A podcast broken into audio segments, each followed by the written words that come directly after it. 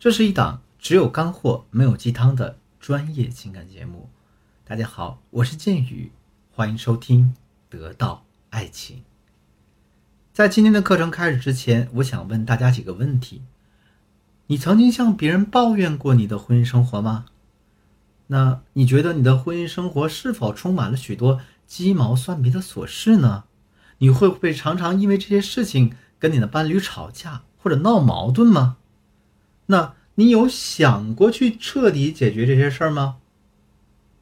我相信啊，大家对于前三个问题可能非常有共鸣，而且呢，许多的婚姻都是被这些鸡毛蒜皮折磨的喘不过气来。很多婚姻当中的女孩子也是遭遇了诸如离婚啊、出轨啊、冷暴力、家暴等种种伤害，都是因为鸡毛蒜皮。大家可能只知道抱怨，只想把男人的坏毛病、婚姻的矛盾点向我们的闺蜜啊、父母啊、朋友啊添油加醋的倾诉一下，反正呢，咱说出来就会舒服点儿。但是却很少有人去思考这些问题。到底该怎么妥善、彻底的解决呢？今天呢，我们即将开启这个新的一段课程，就是专门为大家解决这个问题的。在这个系列课程当中，我们将还原一些婚姻生活里的鸡毛蒜皮的场面，然后教会大家如何避开这些矛盾冲突点，如何妥善解决它们，如何给感情升温。这第一节课呢，咱们讲的是女人的脑补。这个话题，我们有些姑娘不谈恋爱的时候是一个情绪稳定、温柔又理性的人间小仙女，可一谈起恋爱来，三天一大哭，两天一小吵，这无理取闹起来那就是一个泼妇啊！为什么呢？为什么这么大反差呢？因为他们的脑子里总会进行脑补，比如说呢，他们会想，你心里是不是对那个女人还有意思啊？或者说呢？你这个男人的心里是不是还对你的前妻旧情难忘呢？或者说，对他的前任念念不忘呢？或者说呢，你今天晚上回来这么晚，是不是又看上了哪个夜店的小婊子呢？每当有了这些脑补的画面之后，大家就会去忍不住想去证明这些东西。我告诉你啊，一旦一个女人开始去证明这些问题的时候，那么你们的感情必然就会发生些矛盾。举个例子，我有个学员是这样的情况，她和她的老公呢结婚了之后啊，老公因为他的前妻和这个孩子的问题，会经常联系前妻，比如说要给孩子钱啊，给孩子一些东西啊，陪孩子上个辅导班啊。于是我的这个学员就总觉得他对呀他的前妻念念不忘，也经常呢因为他前妻的问题没少跟这个男人闹别扭，俩人几乎是天天吵，天天闹。后来也是无意当中，他跟我说到这样一个细节。他说：“建宇老师，我们两个在啊啪啪啪的时候，他总说我嫂子的姓。然后我就问我说：‘那你做什么了呀？’那这个时候一般来说呢，他不会说这种话呀。啊，他说啊，我会问他：你前妻怎么办？你以后还要去那儿吗？你爱他还是爱我？这样的问题。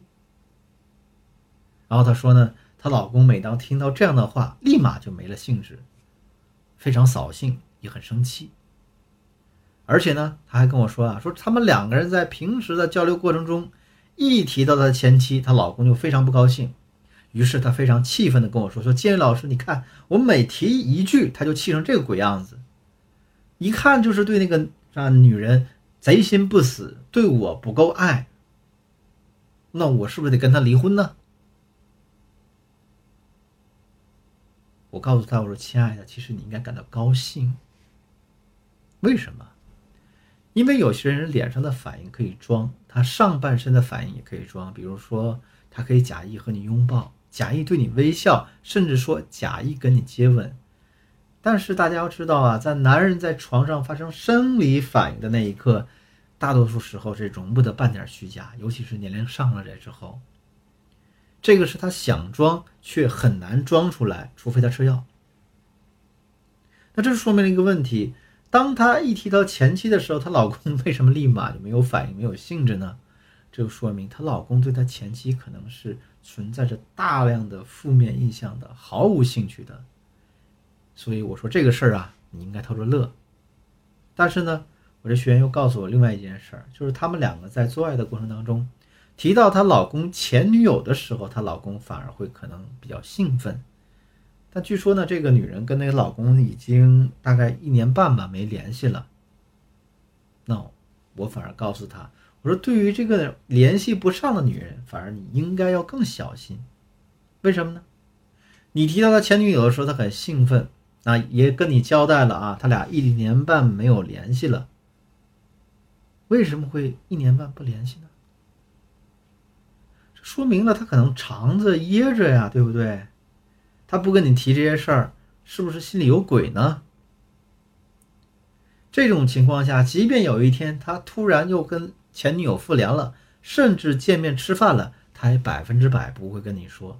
不会像他跟你讲他前妻的那些事儿的时候那样坦荡。大家来思考一下，他告诉你，他俩一年半没联系了，意味着什么呢？与此同时，他又光明正大的告诉你，他去前妻那儿，这又意味着什么呢？其中的意义，大家不言而喻了吧？所以呢，我就告诉他，不要再因为前妻的问题去闹了，反而呢，你要转移注意力。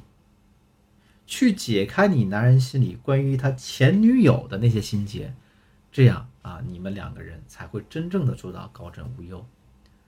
我把这件事分享给大家，是希望大家在学习和挽回的过程当中，或者说情感升温的过程当中，要少一些自己的脑补画面，千万不要凭你的脑补就去做一些糊涂的事儿，做一些糊涂的决定。听完这个例子，大家有没有觉得这个剧情挺反转的？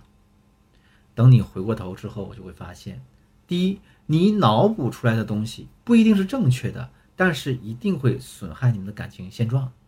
第二，往往你所看到的画面都只是男人想让你看到的，他不想让你看到的呢，往往藏得好好的。第三，你要分得清你脑补和事实之间的差距，然后用思辨的态度来看待这样的问题。好。